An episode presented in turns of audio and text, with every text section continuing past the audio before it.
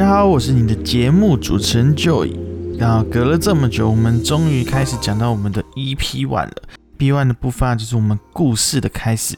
那任何故事啊，或是任何节目，我觉得它都会有一个开端。那我们这一次的话，就是会讲到亲情、爱情、友情这几个部分。但是这几个部分啊，我们就先挑其中一个大概讲，因为这东西啊，牵扯到太多太多的层面了。人在一生之中的每一种关系，就像是我们一出生的亲情、爱情、友情，这算是基本的感情三大要素。那接下来的话，还有什么同袍之情啊、同事之情、共患难之情。那说到共患难之情，我最近有看到一个 Netflix 的一部影片，叫做《欲罢不能》。它里面就讲到，就是两个算是被劈腿的男生，突然组成了绿帽联盟，还互相倾诉嘞。嗯、我就不讲，说我突然觉得蛮有感触的。那为什么要有感情呢？如果没有感情的话，是不是也可以生活？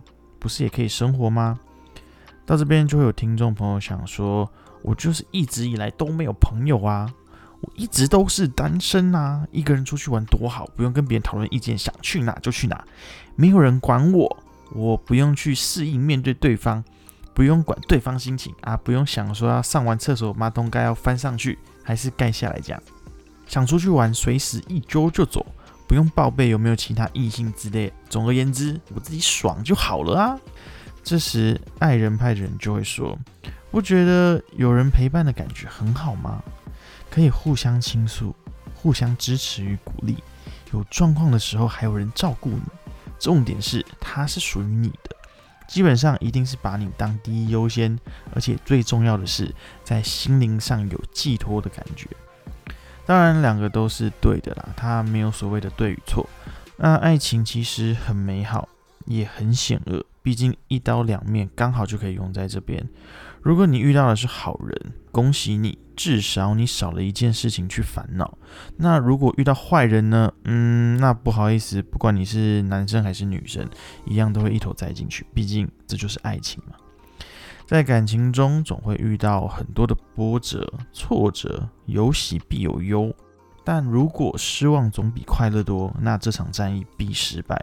除非喜欢被虐待。如果快乐的时光总是特别多，至少那是快乐的。到这边，我跟大家叙述的是非常微小、几乎为零的爱情面，因为包含太多的事情了，所以我之后会慢慢跟大家介绍的，从多数人的角度去看这些，并解答大家的困扰。三大要素对我来说，我的排名就是爱情大于亲情，再大于友情。如果是感情不稳定的状态的话，爱情会直接被我打到最后一名。为什么会这样排呢？因为我本身是一个需要爱情的人，如果没有的话，我会没有一个目标跟目的性。到这个时候，金钱反而会变成我唯一的信仰，比任何事情都还要重要。到这边，各位听众一定会觉得我想要讲的东西，这一次要讲的这一集是爱情，对吧？No No No，我们这集不讲爱情，我们讲的是亲情。很多人不解亲情的定义在哪，在这边我解释为：只要有血缘关系的人，你与他之间的任何连结就统称亲情。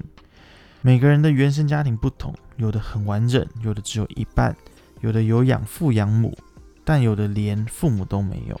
那我们今天讲的是完整的，然后或是算是只有一半的其中一部分的这样子。另外一部分啊，我到时候会邀请来宾跟我们聊聊他们的心路历程。我们从出生开始到懂事，分成很多的阶段。Erica Hamburger Erickson 是一位德裔美籍发展心理学家与心理分析学者。他把人类分成婴儿期，婴儿期的话就是零到二岁，幼年是二到三岁。学龄前期三到六岁，学龄期是六到十二岁，青春期是十三到十九岁，成年人早期是二十到三十九岁，成人中期是四十到六十四岁，老年期是六十五岁到死亡。从我们零到六岁的时候，家庭之间的关系以及教育的程度是非常重要的，它会深深的影响到后续我们自己的人格特质与家庭之间的好坏。在我们开始去学校的时候，会交到许多的朋友，会渐渐发现说，诶，有人陪着我们玩耍，跟着我们一起学习。这时候会发现，朋友比家人重要许多。慢慢的开始上了国中、高中。开始学习独立，才会发现自己好像有自己的人生，有自己的生活圈。原因是大部分的状态不再完全需要父母的帮忙了。我们这时候就进入到了所谓的青春期，也算是叛逆期，会觉得他们很烦、很唠叨、很啰嗦、管很多。这样的态度，就是这样对他们厌烦的态度，对我们来说是正确的。但对父母来说，从小到大都是我在照顾你，管理你的大小事，把屎把尿。基本上来说，这样的操心与唠叨已经成为了他们的习惯。这个习惯呢，它是个十三年的事情，三百六十五天，天天会见到你，天天需要操心。难道听到这边不觉得他们很厉害吗？那现在的我啊，其实是很能理解的。但小时候的我啊，我就只会让我妈伤心。再长大一些，经济生活啊都可以完全独立的时候，我们最依靠与想要的是另外一半，也不是家人。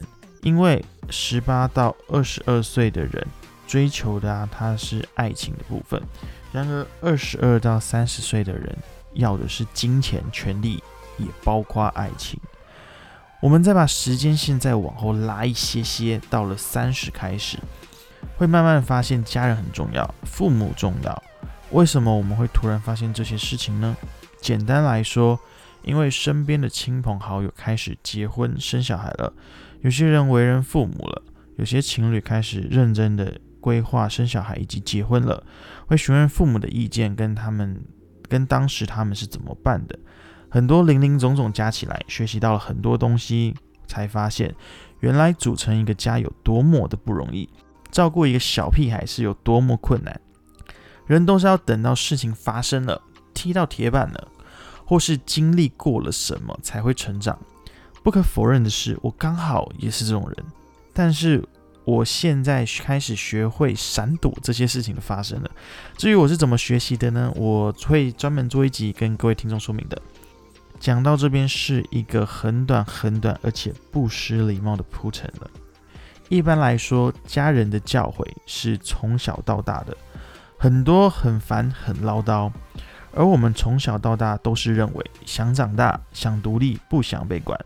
但当走到了成熟期的时候，想从前、想家、想父母，变成了时常发生的事情。亲情是很重要的，如果需要避风港，家会在；如果离婚了，家会在；如果遇到很严重的事情，家也会在。不管如何，家基本上都在。